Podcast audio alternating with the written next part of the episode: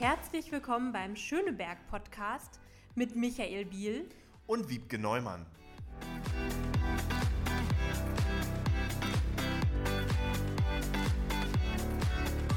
Herzlich willkommen zu einer neuen Folge des Schöneberg Podcasts. Heute mit unserem Gast Johannes Kram. Vielleicht vielen bekannt von Neulendorfplatz und vielen anderen Sachen, da werden wir darüber sprechen. Schön, dass du da bist. Ja, vielen Dank, dass ihr mich eingeladen habt. Sehr gerne. Und Michael. Hi, ich grüße euch ganz herzlich, lieber Johannes. Danke, dass du heute hier bist. Ja, danke auch. Ja, wie immer stellen wir unseren Gast am Anfang ein bisschen vor. Ähm, bei der Vorbereitung ist mir aufgefallen, ich dachte ja eigentlich, ich weiß schon ganz gut, was du so machst. Ähm, ganz viel wusste ich doch nicht, Johannes. Das ist wirklich äh, sehr überraschend und beeindruckend, was du noch so alles machst. Ähm, ich ähm, werde wahrscheinlich nur die Highlights hier schaffen.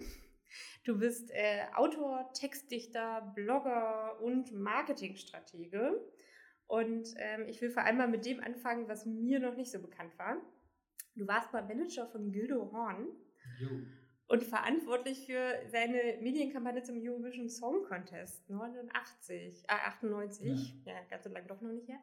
Ähm, ja, äh, total spannend.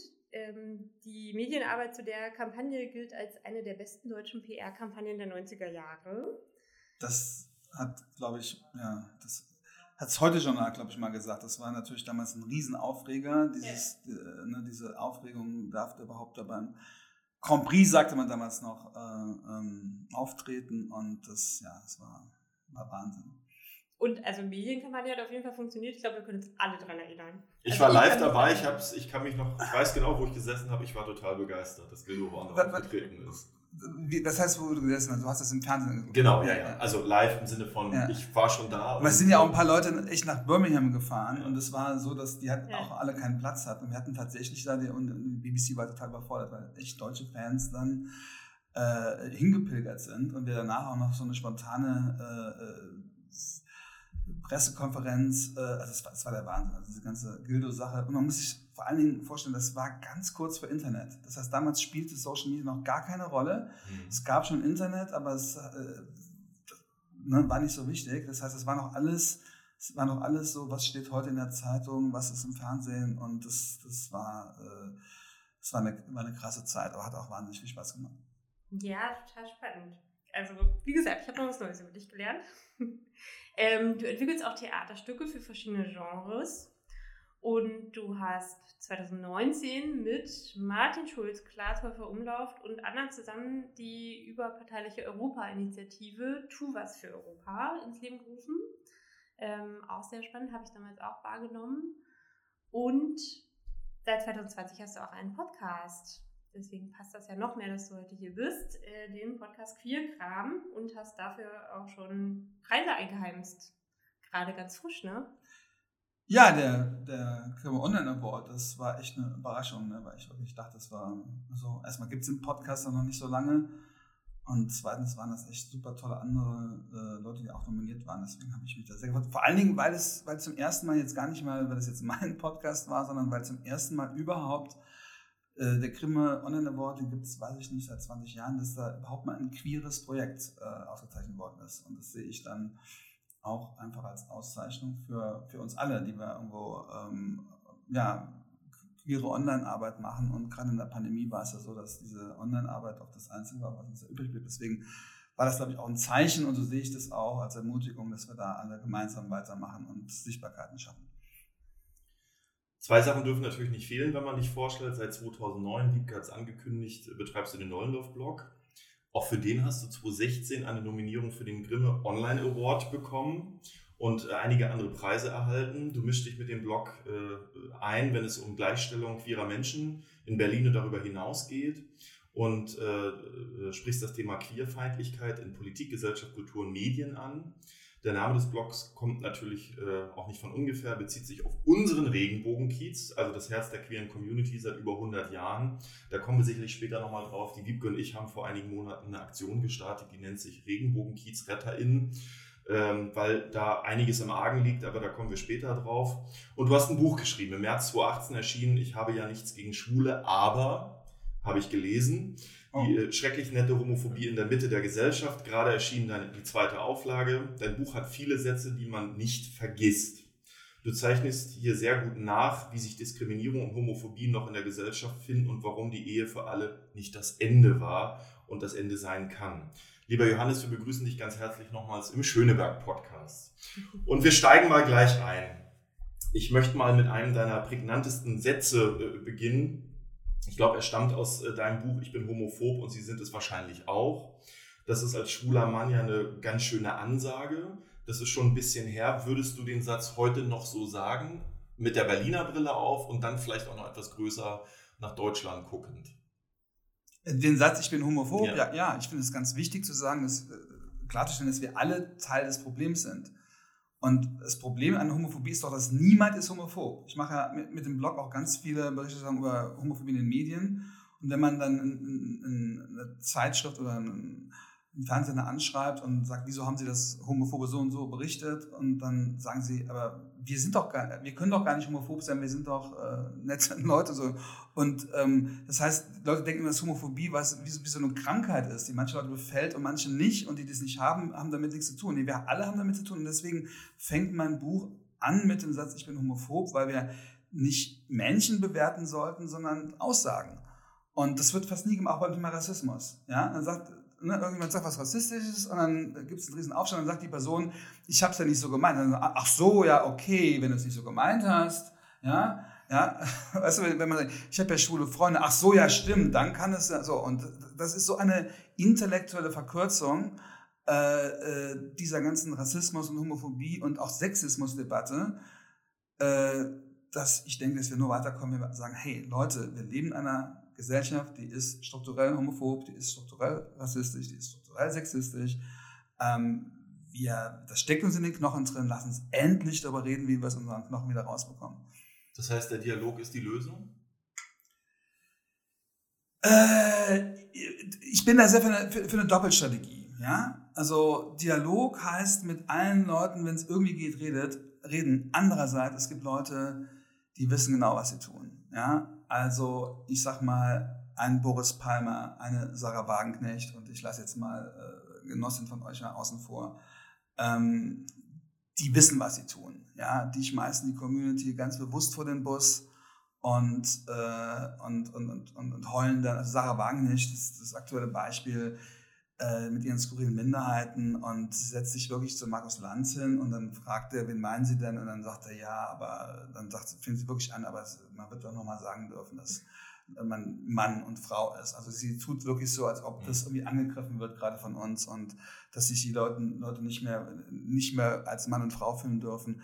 Und wenn man sie dann angreift, sagt Sarah Wagenknecht, ähm, das ist ja eine widerliche Kampagne. Ich meine natürlich gar nicht die Queers. Das heißt, sie, sie bekämpft erst die Queers, nimmt sie als Sündenbock für das, was in der Gesellschaft falsch läuft.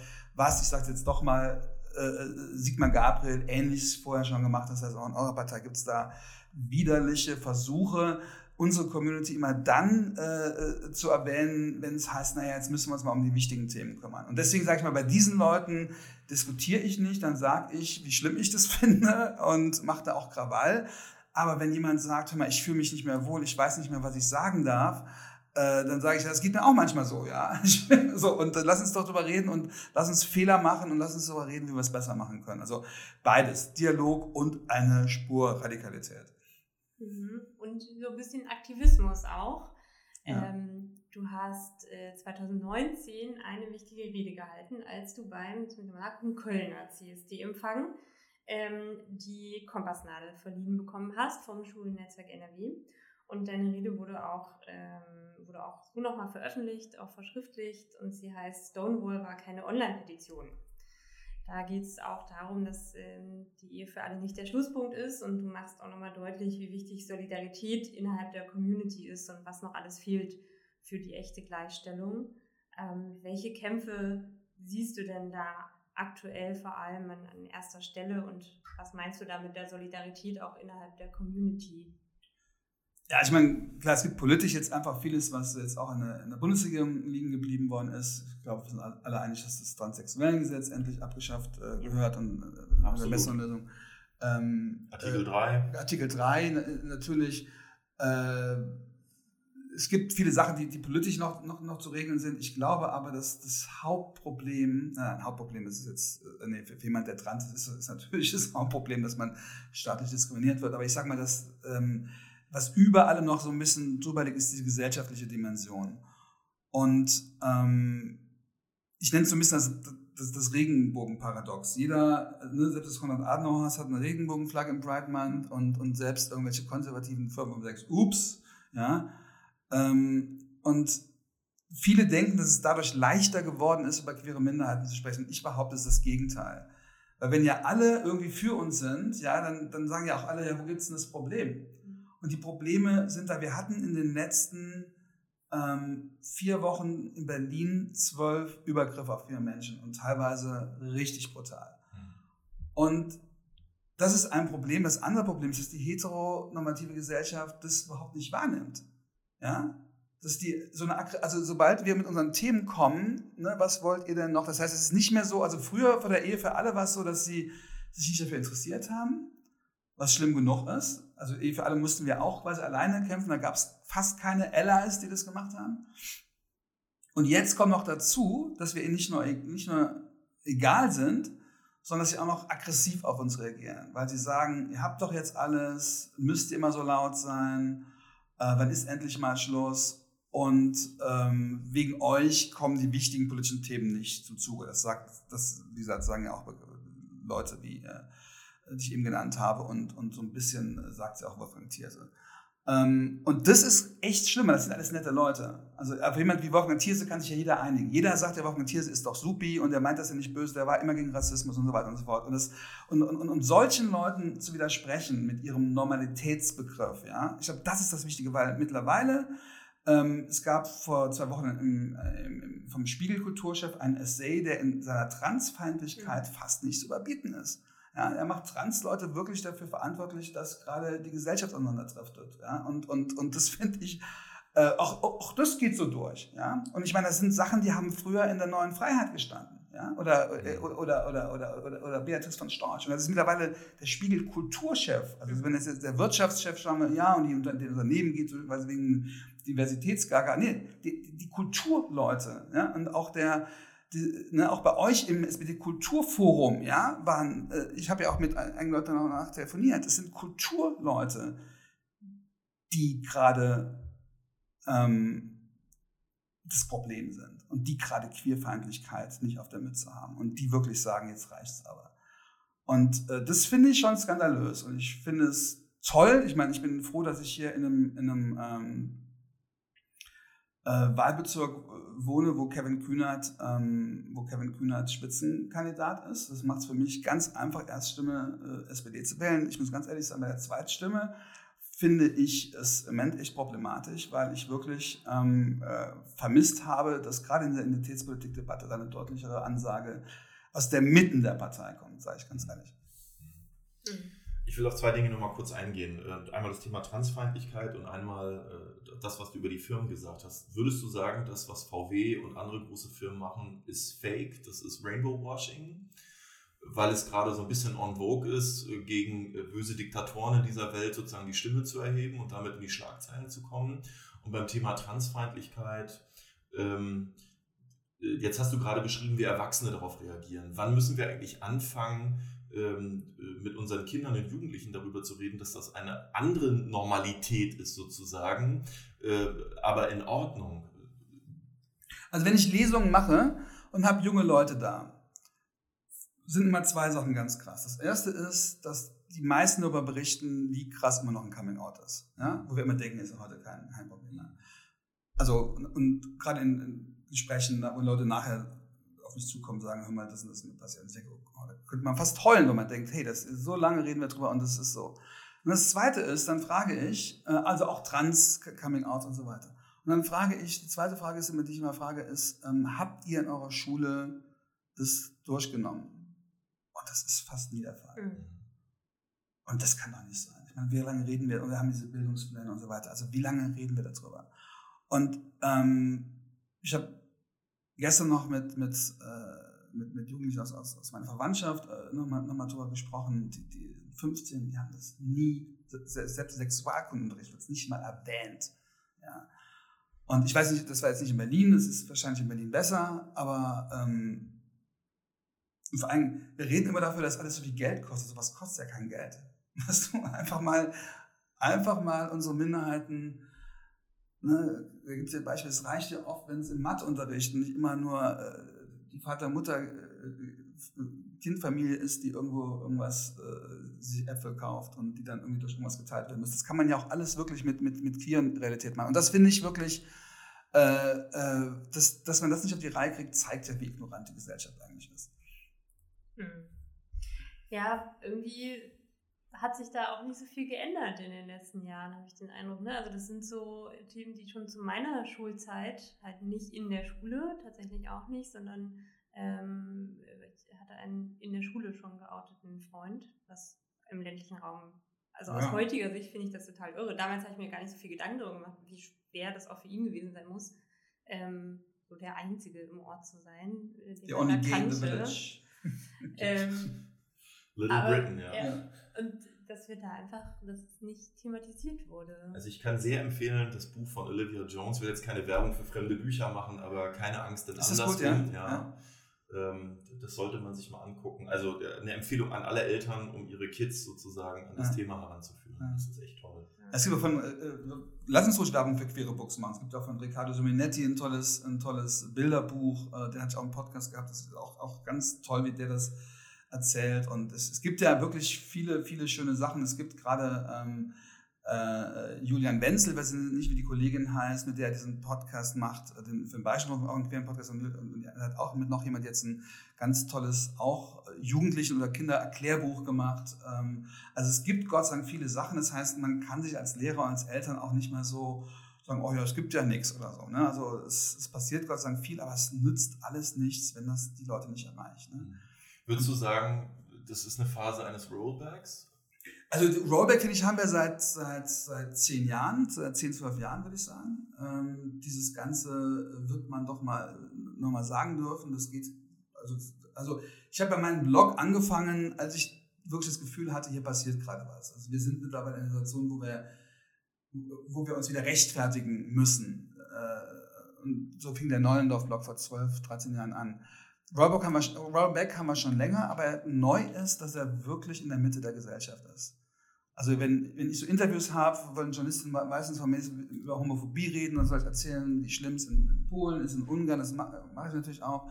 Und wie schlimm das ist mit der AfD, sage ich, nee, das, das, Schlimme ist, das Schlimme ist die Mitte der Gesellschaft gerade. Ja, und ich meine, ähm, es gibt ja jetzt auch, auch, neue Studien wieder zum, zum Thema äh, Suizidgefährdung. Wow, wenn man sich das auch mal anguckt, das sind ja, die Wahrscheinlichkeit auch für queere Menschen, nicht nur sich umbringen zu wollen, sondern auch sondern auch mentale und auch körperliche Krankheiten zu haben, ist so viel mal höher.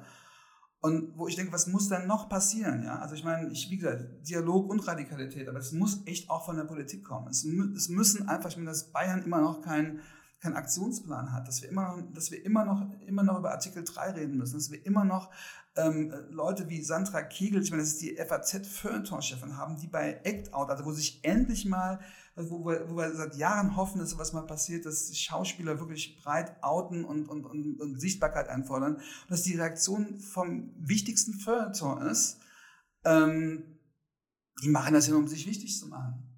Und dass das dann, sage ich mal, sorry, unter, unter, auch unter der SPD-Flagge auch noch unwidersprochen bleibt, ja, wo, wo wir Aktivistinnen dann quasi auf einer SPD-Kulturveranstaltung sagen müssen, sorry, nein, das stimmt so nicht, das ist eine Gesine Schwan, ja, das da kein Problem mit findet. Und ich meine, sie, sie, sie hat sich nicht so eigen gemacht, aber sie hätte zumindest mal das hinterfragen müssen, wenn ich mit so jemandem spreche. Also das ist schon, das ist das Problem. Also die, das Problem ist nicht Gauland. Jeder weiß, dass Gauland scheiße ist. Ja? Aber Sarah Wagenknecht hat gerade einen ein Bestseller. Mhm. Ja? Und, und, und, und, und alle finden äh, ähm, einen Tübinger OB toll. Ja? Äh, nicht obwohl, sondern weil er gegen Minderheiten stichelt. Weil er ein Rassist ist, nenne nenn ich es mal. Und wir müssen es auch mal aussprechen. Ja? Also jemand wie, wie, wie, wie, wie Boris Palmer diesen Bahnwerbespot, ja, damals, äh, ne, wo, wo, wo mal auch mal nicht weiße Menschen drin waren. Und dann ein, ein deutscher Politiker sagt, welche Gesellschaft soll das abbilden? Ich meine, wir haben, wir haben tausende Werbekampagnen jedes Jahr und eine davon bildet mal eine nicht weiße Gesellschaft an. Und das ist ein Problem. Und dafür wird er gefeiert. Und, ähm, und, und äh, übrigens auch ein Spiegel nach dem Motto, ne, das war ja gar nicht so schlimm und so weiter. Und ich finde, wir, ja, mich verzweifelt es, weil ich wirklich dachte mit meinem neuen Vlog, als ich angefangen habe, haben alle gesagt, ja, du übertreibst und so. Mittlerweile glaube ich, sind ganz viele ernüchtert und, und, und ich, ich, weiß es nicht. Also ich glaube, wir müssen einfach, deswegen, wenn wir über Community, wenn wir über Community sprechen, natürlich müssen wir das alle gemeinsam machen. Wir müssen, wir, wir müssen, und zwar nicht nur queere Community, wir müssen auch äh, mit Menschen mit Behinderungen, äh, hatte ich gestern noch einen Talk, wo da gibt es nicht eine Community, also ne, wir, ne, da gibt es kein CSD, ja, da gibt es kein, äh, also äh, das sind nochmal viel individuellere Probleme oft, ja, wo wir also, lass uns das, was wir an positiven Erfahrungen haben und ich sag mal, die CSD-Bewegung ist die größte Bürgerrechtsbewegung in Deutschland. Das, da können wir auch für, da können und müssen wir auch, was das Thema Rassismus, was das Thema Sexismus betrifft, äh, was das Thema Behindertenfeindlichkeit betrifft, äh, ins Gespräch kommen. Ich weiß noch nicht wie. Wir brauchen Formate. Ich meine, ihr seid Politikerin, ihr könnt es auch nicht bestimmen, aber ich glaube, wir alle können gemeinsam nach Formaten suchen, wo wir ins Gespräch kommen und wo wir ähm, Gesellschaft verändern. Ich, wie gesagt, ich mache ja, was ich kann, aber ich merke, dass ich da auch gegen Mauern laufe und wüsste da auch gerne mehr, was man tun kann. Ja.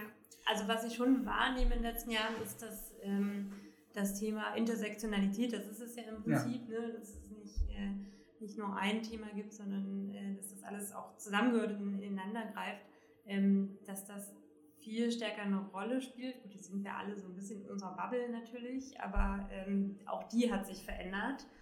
Ähm, also da finde ich, das macht mir schon Hoffnung. Und ist, ich auch ist das bisschen, so? Ja, so, ich finde schon, also vor allem ist mein Eindruck, ähm, je jünger die Leute werden, desto mehr verstehen sie, dass das zusammengehört. Und je mehr, ähm, also wie selbstverständlich ich teilweise irgendwelche Schülerinnen und Schüler erlebe, die äh, gendern.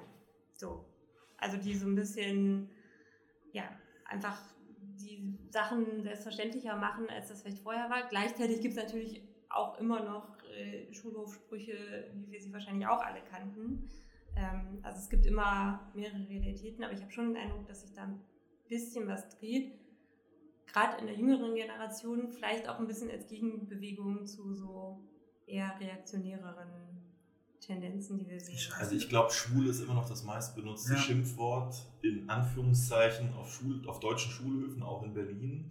Und als ich mir überlegt habe, äh, mal für ein Parlament zu kandidieren, ich kandidiere ja gerade fürs Abgeordnetenhaus hier in Schöneberg Süd, bin ein schwuler Mann und ich saß zu Hause mit meinem Ehemann und habe gesagt, muss ich das überhaupt sagen?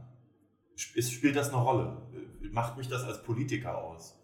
Und ich habe dann gesagt, natürlich muss ich das machen. Äh, man sollte, es gibt so eine Grundregel, nie aus eigener Betroffenheit Politik zu machen. Das ist Quatsch. Weil ich glaube, in der queeren Frage ist noch so viel im Argen und äh, wir brauchen nicht nur Allies, sondern wir brauchen Leute, die sozusagen aus der Community die Stimme erheben. Und das ist auch mein klares Ziel und wird auch eines meiner Schwerpunkte sein in der, in der politischen toll. Arbeit sozusagen. Super. Ich habe aber noch eine, bevor Wiebke die nächste Frage äh, stellt, noch eine, eine Zwischenfrage. Glaubst du, Deutschland wacht auf, wenn sich der erste Nationalspieler Fußball outet? Macht das was mit dem Rest, das, mit der Mitte der Gesellschaft? Es wird ja immer in allen, ob im Feuilleton oder in allen anderen Tageszeitungen, egal welche, geschrieben, wir warten auf Also ich glaube, dass diese Person ein, ein Held wäre und im Moment ist es, glaube ich, so, dass äh, ja auch Trainer oder selbst der Philipp Lahm sagt ja, würde ich nicht empfehlen. Ähm, also wenn dieser Bann gebrochen ist, das wird, glaube ich, eine riesen Befragung sein. Ähm, es kommt ein bisschen auf die Springerpresse an, sage ich mal. Ja? Also wie die das machen. Ich meine, ich, äh, die Welt hat jetzt auch irgendwie ähm, äh, jetzt während der EM äh, Regenbogenfarben äh, Farben gemacht, hat aber jetzt letzte Woche einen Artikel geschrieben, wo sie irgendwie finden, dass es auch, dass der ungarische Weg auch okay sein müsste, ja, und, und, und, und, und die homosexuellen Verfolgung verniedlicht nach dem Motto, es muss ja auch andere Wege zur Demokratie geben. Also als, als, das ist Springer, die machen, und die Bildzeitung macht ja auch, auch ihres.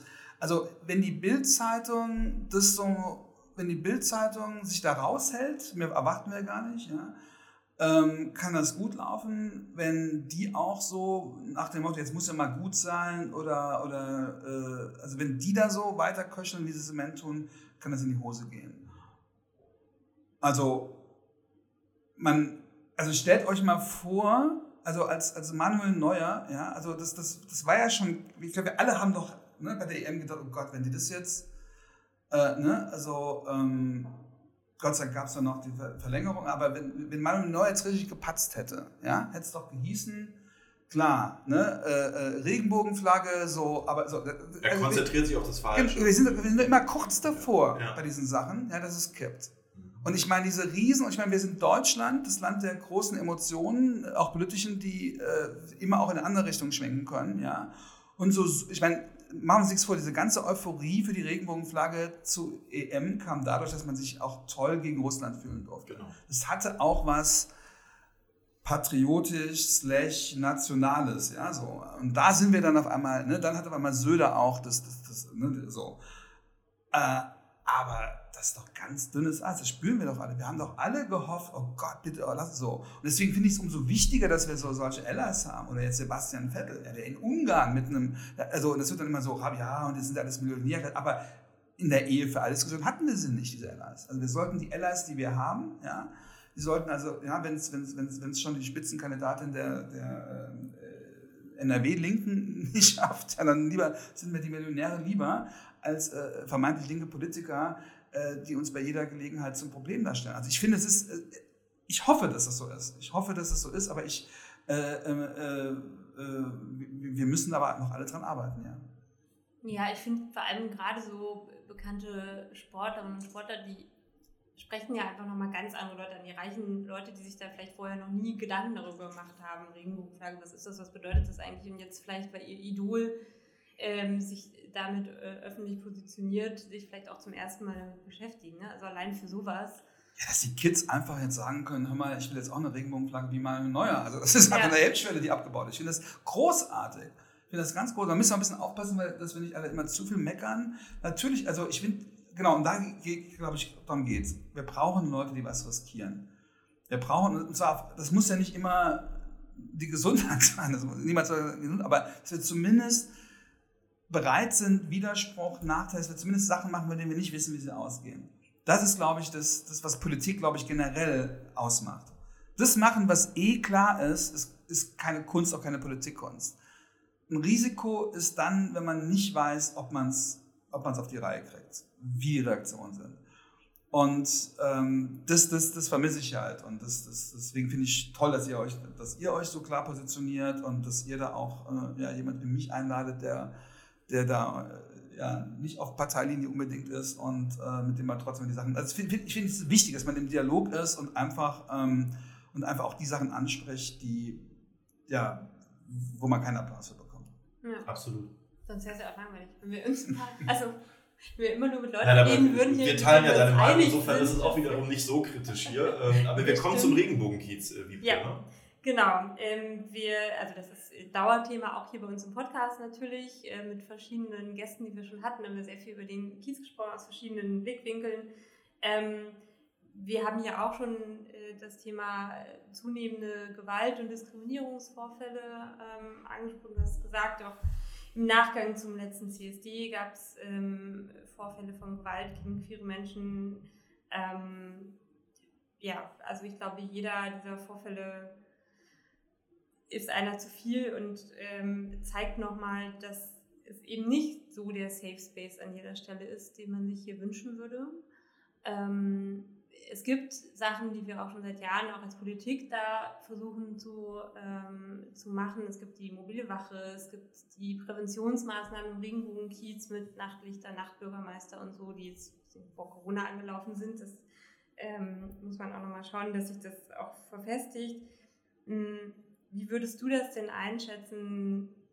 Also erstmal macht die Politik genug, was fehlt da noch? Und ähm, hast du auch das Gefühl, dass sich das so ein bisschen gedreht hat in den letzten Jahren, direkt im Regenbogenkiez? Also ich sage jetzt mal was ganz, ich kann es jetzt wirklich erstmal nur privat und nicht politisch aktivistisch beantworten. Ich wohne seit zwölf Jahren im Kiez und steige jeden Tag am neuen Luftplatz aus. Und ähm, ich persönlich habe das Gefühl, also mir persönlich kommt der Kiez nicht rauer vor. Also, muss ich ganz ehrlich sagen. Nun bin ich auch vielleicht nicht mehr so oft abends wie früher. Ähm, aber ich weiß, dass es diese Vorfälle gibt. Und ich glaube, wir müssen ein bisschen trennen. Ist das jetzt ein generelles Problem um den Neulandorfplatz herum? Oder ist es einfach so, dass da einfach die ganzen, also ich glaube, es gibt in ganz Deutschland, vielleicht außer der Schafenstraße, keine einzige Straßenviertel außer unserem, wo überhaupt Männer mit Männern Hand in Hand rumlaufen mhm. und so, oder wo das, sag ich mal, regelmäßig passiert. Das heißt, wir reden nicht über, ist unser, hat unser Kiez ein Problem, sondern wir reden auch darüber, was passiert eigentlich, wenn queere Sichtbarkeit auf der Straße stattfindet. Ja. ja? So, und da geht es jetzt nicht um, so, und, und, und, und das ist das, wo ich vielleicht auch mit dem Vorschlag an euch Politikerinnen kommen möchte. Ich habe, also, ich glaube, wir wissen ja noch gar nicht, woran es wirklich liegt.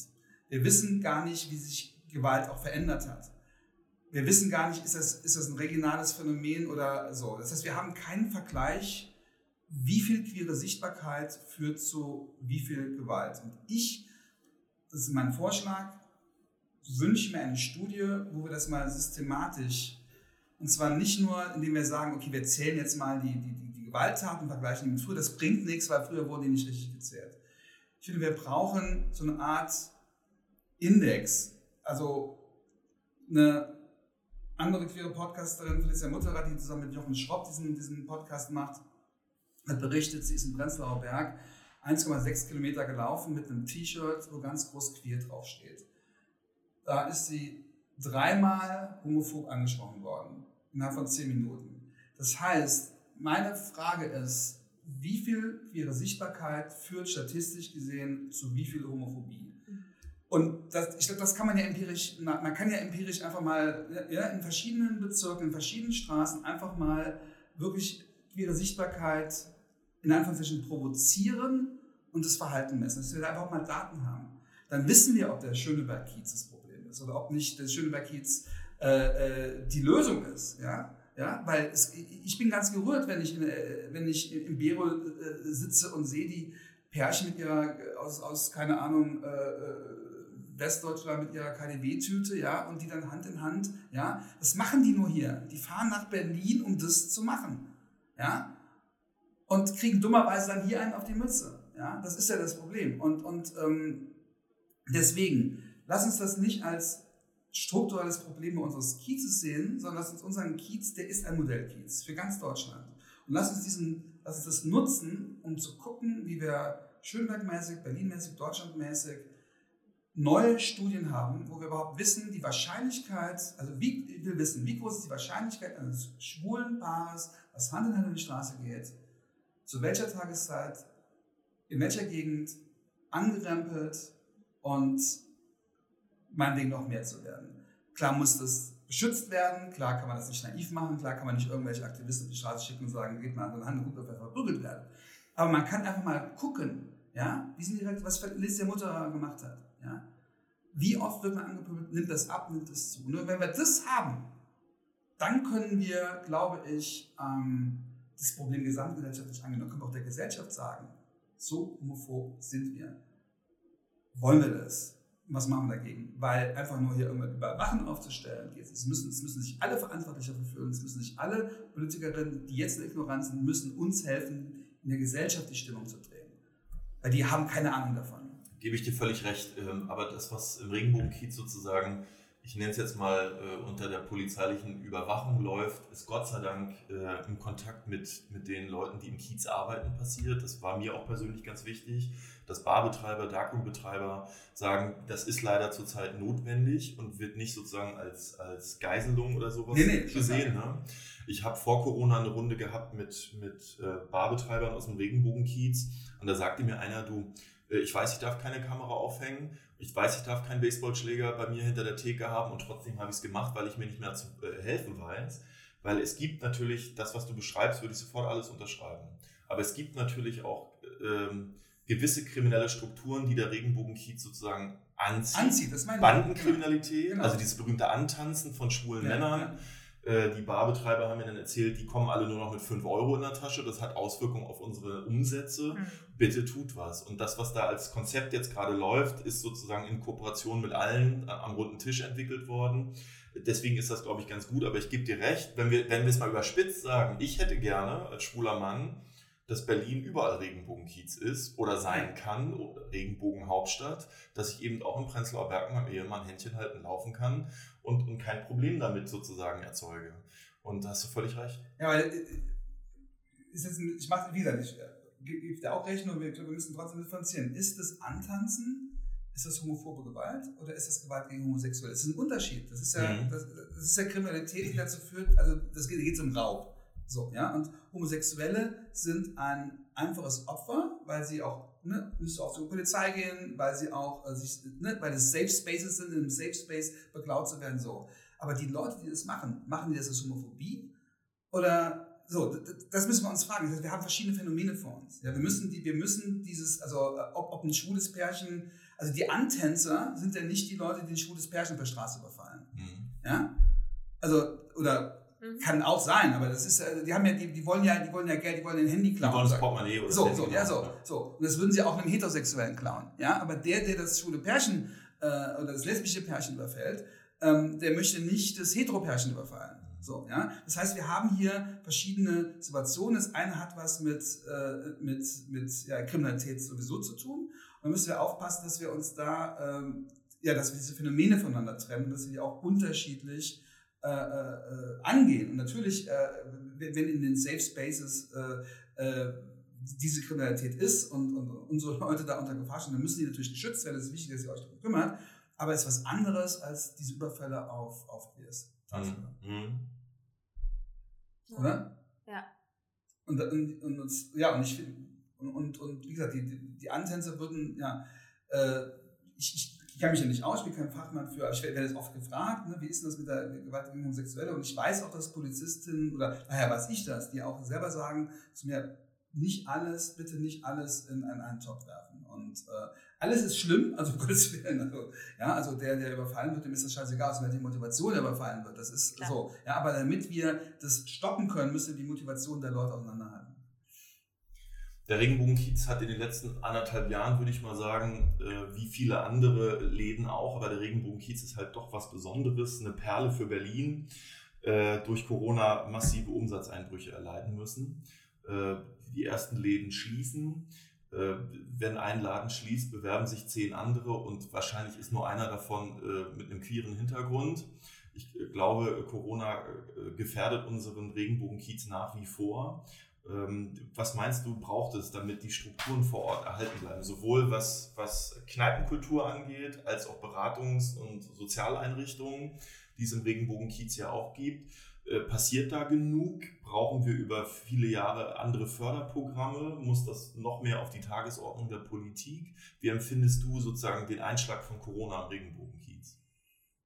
Ja, ist natürlich grausam. Ne? Also, wenn man sieht, dass Läden nicht mehr aufmachen, und ähm, ich bin natürlich überfragt, weil ich nicht weiß, was die Politik, also es gibt immer vielleicht, was die Politik überhaupt an Möglichkeiten hat, so ein Milieuschutz oder überhaupt da auf diesen Markt ist. Ne? Immobilienmarkt ist ja auch ein Markt, auf den überhaupt. Wir brauchen eine Regulierung des Gewerbemietrechts, das kann nur okay. der Bundestag okay. und da sagt die CDU ganz klar Nein bislang. Was, was, was würde das konkret bedeuten? Ja, du könntest sagen, ähm, du definierst den Begriff soziale Einrichtung weitestgehend auch äh, über eine Kneipe zum Beispiel, weil eine Kneipe ist für einen Kiez ein ein Ort, wo sich Menschen treffen und es darf nur ein bestimmter äh, Mietpreis pro Quadratmeter genommen werden. Das könnte man machen. Und, und ähm, aber es macht natürlich einen Riesenfass auf, ne? weil ja, natürlich, jede Kneipe, natürlich. jede, jede, jede Dart-Kneipe ist es dann auch. Ne? So, ja.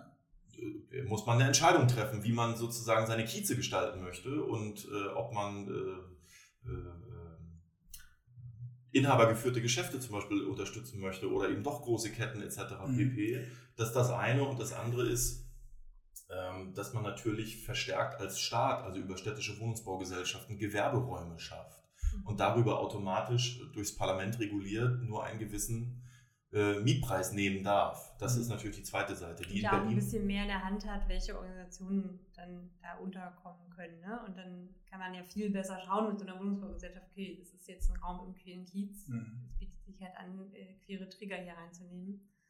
Ähm, das aber auch, ja, also es gibt auch die niedrigschwelligen, die, die halt nicht in, in, Regeln und Gesetzen sind, sondern eher in, in Gesprächen. Also wenn die, äh, wenn die Wirtschaftsförderung hier im Bezirk einfach sehr viel kommuniziert und auch mit denen, ähm, also die können ja selber keine Räume vermitteln oder so, das liegt nicht in ihrer Kompetenz.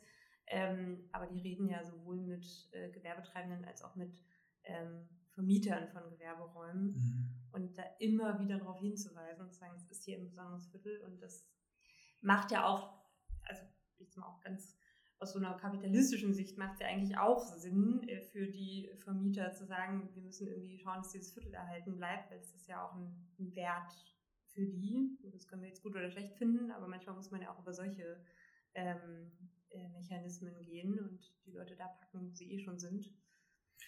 Also, ja, ich, das, das kann ich alles überhaupt nicht beurteilen, ob sowas funktionieren kann, ob es vielleicht auch nach hinten losgeht, weil man, weil natürlich dann, äh, also man, das sind auch Unternehmen, ne? da müssen natürlich auch Konzepte funktionieren und wenn, wenn dann, äh, es nützt ja nichts in irgendeinem, in irgendeinem Ladenlokal, äh, vielen Wirt drin zu haben, der, der, der das also, ne, da, hast, da hast ja? du recht, aber Berlin muss ja ein Interesse daran haben, dass der Regenbogenkiez so nicht so bleibt, wie er ist, aber sozusagen als Perle da ist, weil du hast ja vorhin gesagt, das ist für Deutschland äh, einzigartig.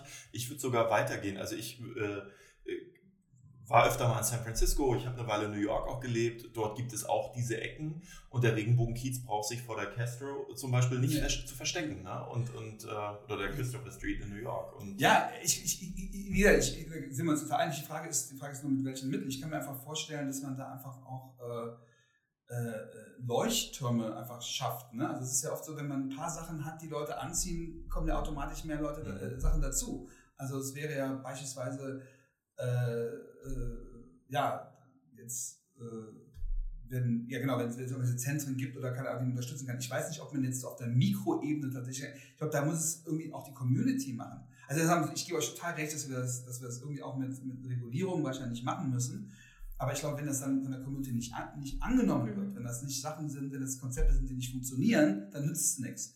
Und deswegen, glaube ich, müssen wir wirklich äh, auch da an äh, Strukturen schaffen, wo Community oder wo es vielleicht auch andere Vereinigungen gibt, die da, ähm, die sich für stark machen, die dann auch, auch, auch demonstrieren, die irgendwie auch klar machen, hey, äh, wir wollen hier sein und dass auch jeder weiß, dass das Geld, äh, äh also als ich jung war, hieß immer schwules Geld in schwule Tech oder so, ja, äh, also, ne, also ja, das ist, ja. Ganz, ja, und heute würde ich sagen queere Tech und so, also das ist irgendwo, ähm, äh, das muss uns allen klar sein, dass, dass, dass wir mit unserem Geld, ja, äh, äh, und, und, wenn man vom Hafen steht, eben nicht äh, das Bier im Kiosk kaufen gegenüber.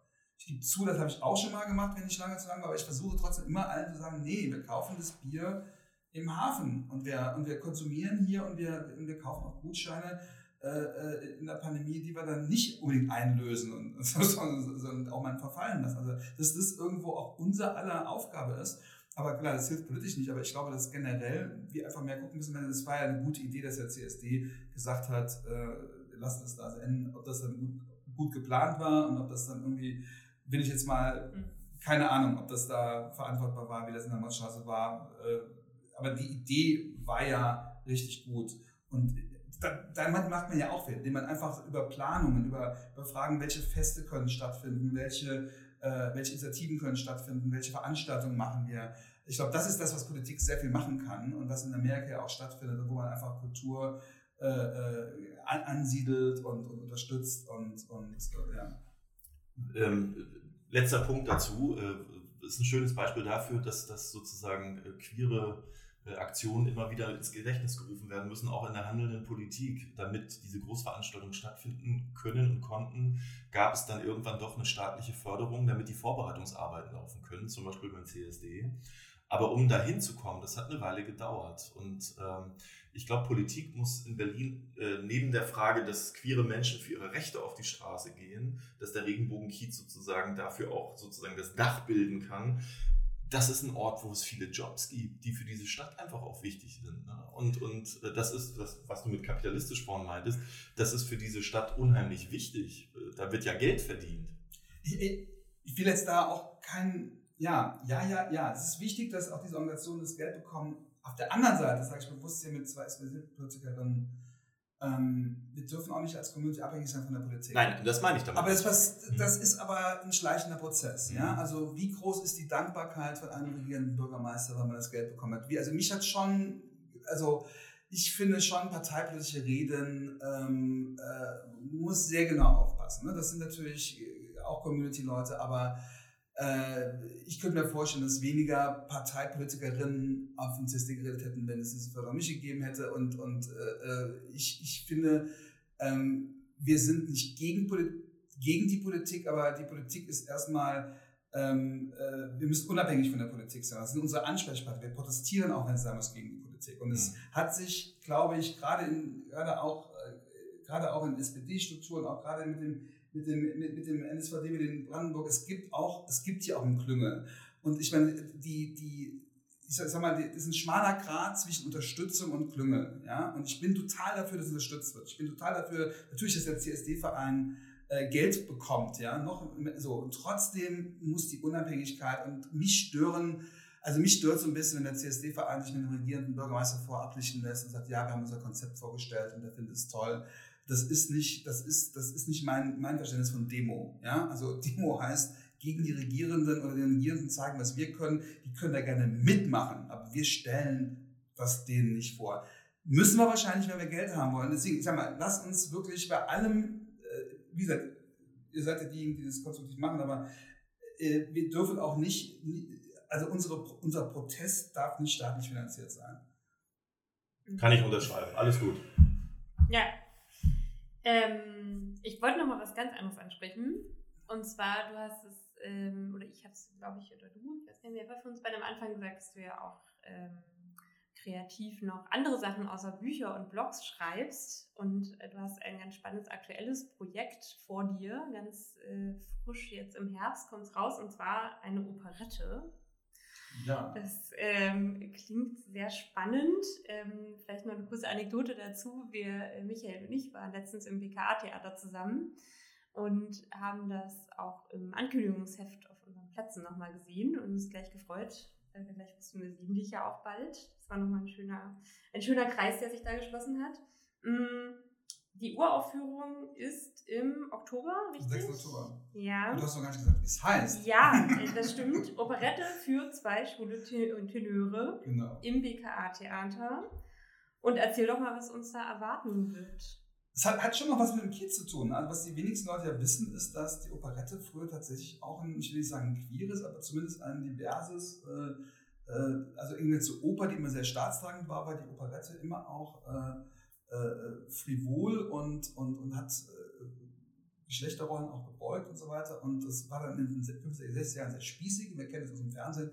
Das ist ja immer ganz schrecklich mit Operette. Aber das ist eigentlich ein sehr lustvolles Genre und äh, es gibt keine queere Operette. Und wir machen die erste queere, also die erste Operette mit einer queeren Haupthandlung, mit einer schwulen Liebesgeschichte und, ähm, und wir sind felsenfest und wir sagen ganz groß, wir, wir, wir ähm, wiederbeleben, es gab ja die Berliner Operette, die in den 20er Jahren, 1920er Jahren äh, und auch viel über Schöneberger, ne, also viel, viel auch hier stattgefunden.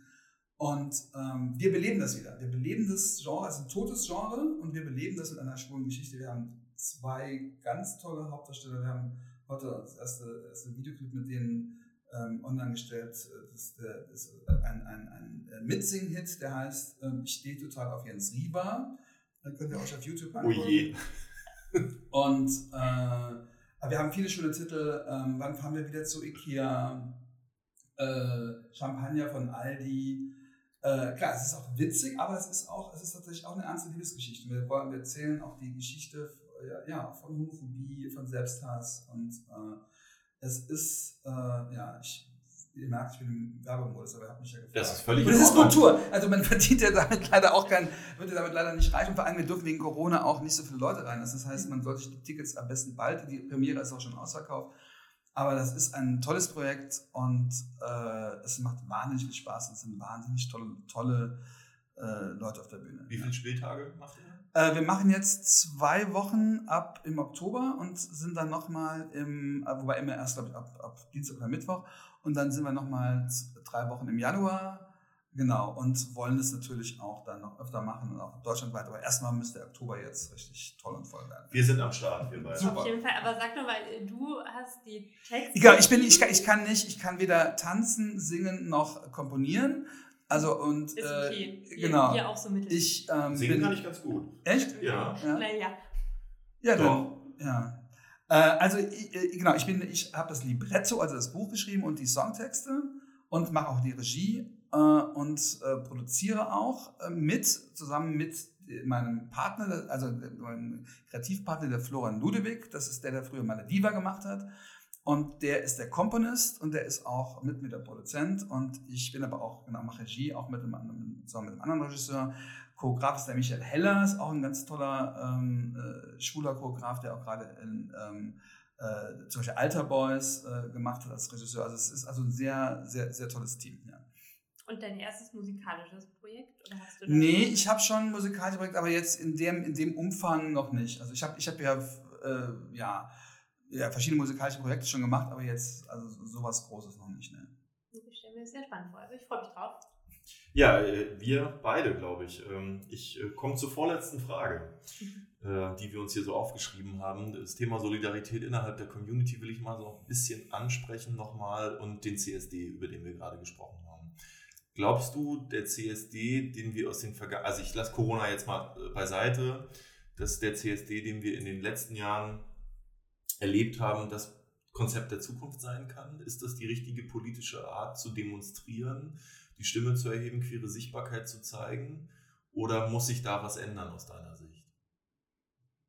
Äh, es ändert sich ja jedes Jahr. Also ich meine, wir, wir, merken ja Gott sei Dank, dass der CSD queerer wird, er wird jünger, ich glaube, er wird weiblicher. Mhm. Ähm, das beobachte ich seit der Ehe für alle. Ich glaube, da ist was geplatzt. So, das, war, also das war auch ein bisschen lähmend. Also wir, müssen, wir haben jedes Jahr für die Ehe für alle demonstrieren müssen. Äh, ein Thema, was ja eigentlich bei uns schon im Kopf durch war, aber in der Gesellschaft halt nicht. Und das war auch doof, weil das ja ein Thema ist. Also ich bin, das, also ich bin, will nicht heiraten und hab, musste trotzdem immer für die Ehe für alle äh, demonstrieren, weil die natürlich sein muss.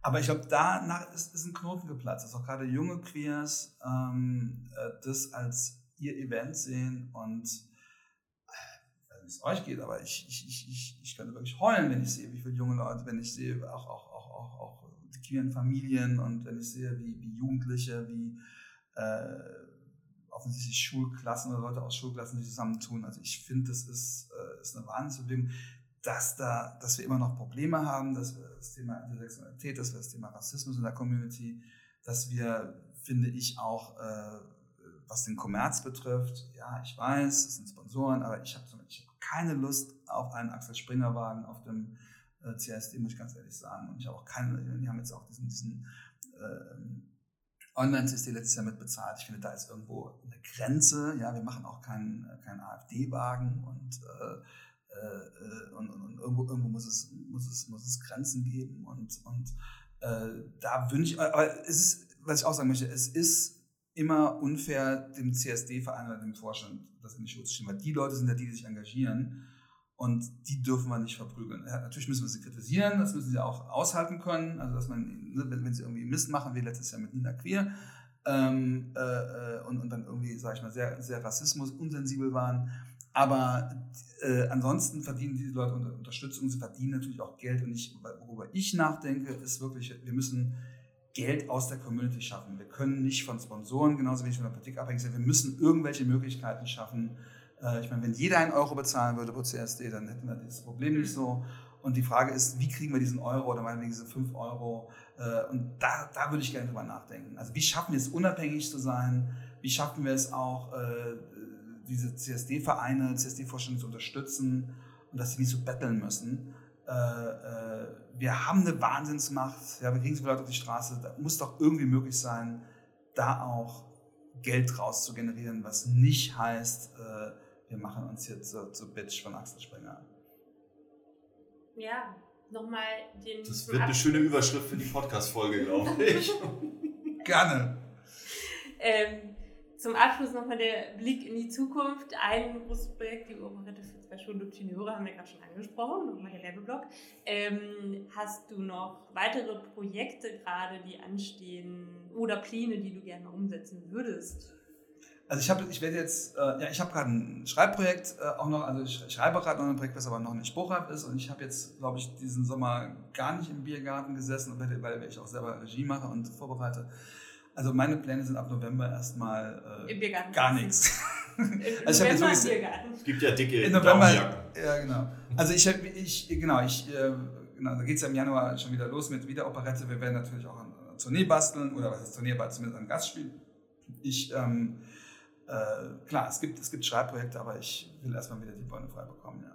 Das war jetzt doch, doch, doch gerade unter Pandemiebedingungen so ein Theaterstück zu entwickeln, muss man vorstellen, man darf, durfte ja auch gar nicht, wir haben ja so Workshops gemacht, wo wir mit dann äh, ne, Darsteller, die müssen dann irgendwie fünf Meter auseinanderstellen. Also es war alles der Horror. Also ein, so ein Stück zu entwickeln in Pandemiezeiten, wo gesungen und getanzt wird. Und das haben wir alles geschafft irgendwie und ich bin einfach, glaube ich, im Oktober froh, wenn es auf der Bühne ist. Ja.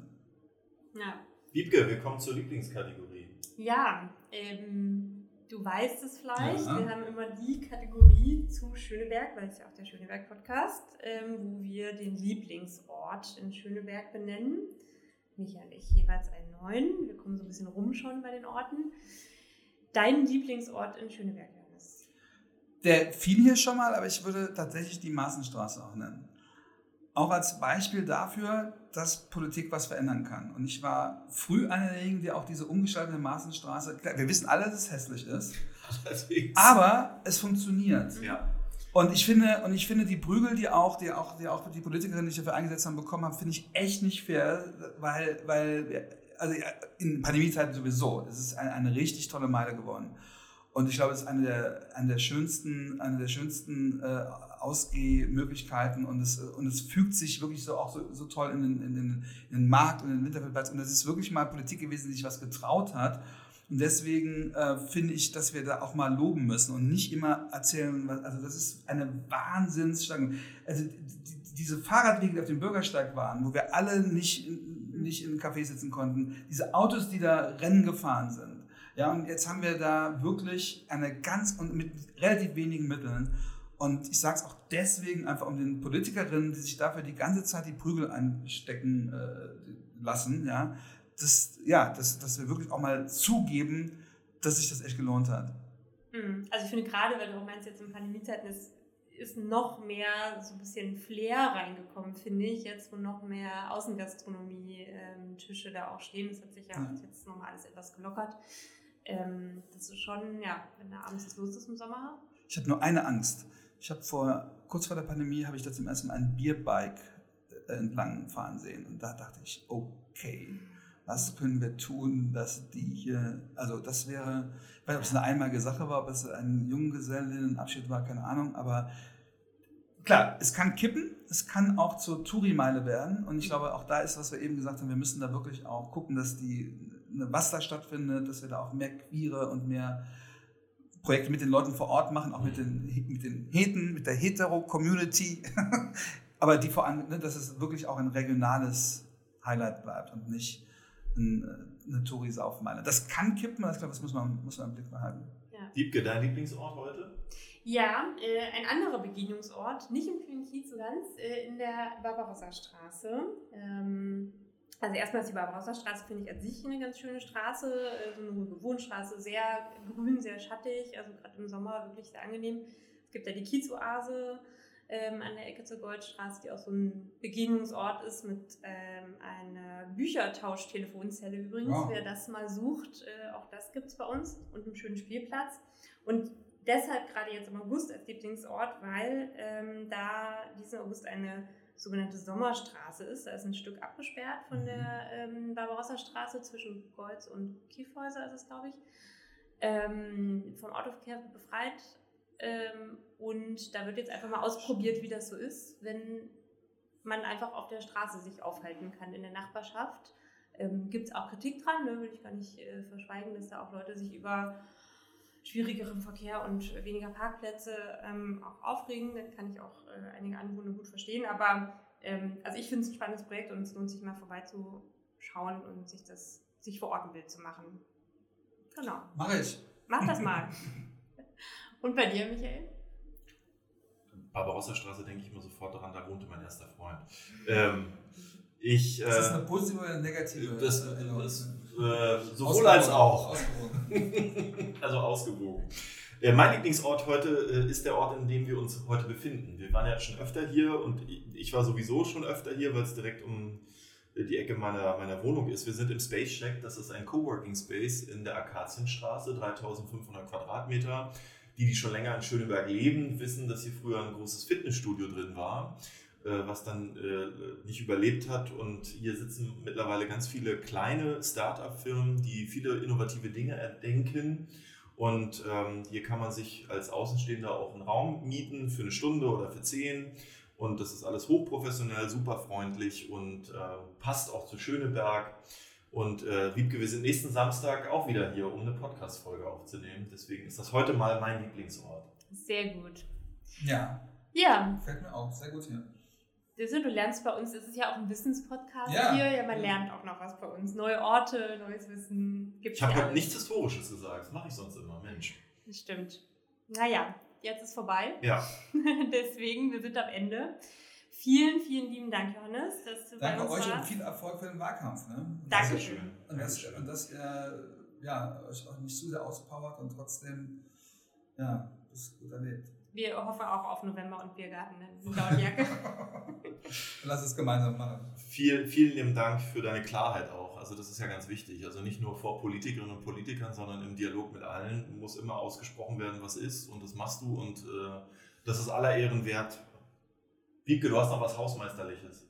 Ja, diesmal wieder der Hinweis, wo man uns überall finden kann, auf allen Podcast-Kanälen unter der Schöneberg Podcast. Und äh, wer da nicht suchen will, kann auch auf unsere Webseite gehen, dein-schöneberg.de slash podcast. Da sind alle Links hinterlegt zu allen Folgen. Und ihr könnt uns auch noch Lieblingsorte vorschlagen, die wir vielleicht in den letzten 15 Folgen, sind es glaube ich schon, äh, noch vergessen haben, die euch noch fehlen ähm, oder Gäste oder was auch immer ihr euch wünscht. Wir überlegen ja auch schon langsam, äh, wie, was wir nach der Wahl so für Folgen machen. Ihr wisst ja, es, geht, es hört nicht auf am 26. September hier mit dem Podcast. Wir machen weiter. Ähm, das war's. Und wir freuen uns auf die nächsten Folgen und viel Spaß beim Ranhören. Alles Gute, bis bald. Danke.